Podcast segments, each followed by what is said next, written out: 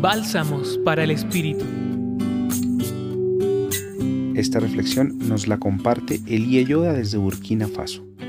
Me llamó la atención este versículo. Jesús partió de allí y se fue a la región de Tiro. La región de Tiro es pagana, por lo tanto no es favorable a la presencia de los judíos.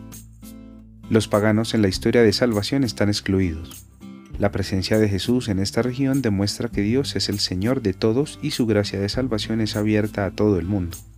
En nuestro mundo de hoy, tenemos regiones que están como Tiro. Son excluidos del plan de desarrollo económico, están a la margen y su población vive en condición inhumana.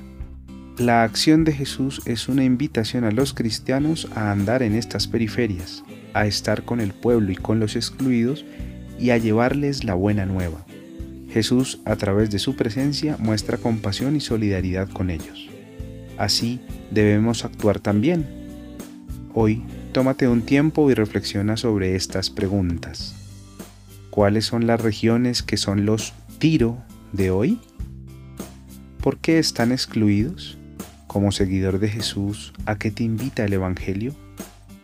Hoy te acompañó en la reflexión Elie Yoda, diácono jesuita de Burkina Faso de la provincia de África Occidental, y en la voz Gustavo Adolfo Espinel Barreto desde el Centro Pastoral San Francisco Javier de la Pontificia Universidad Javeriana.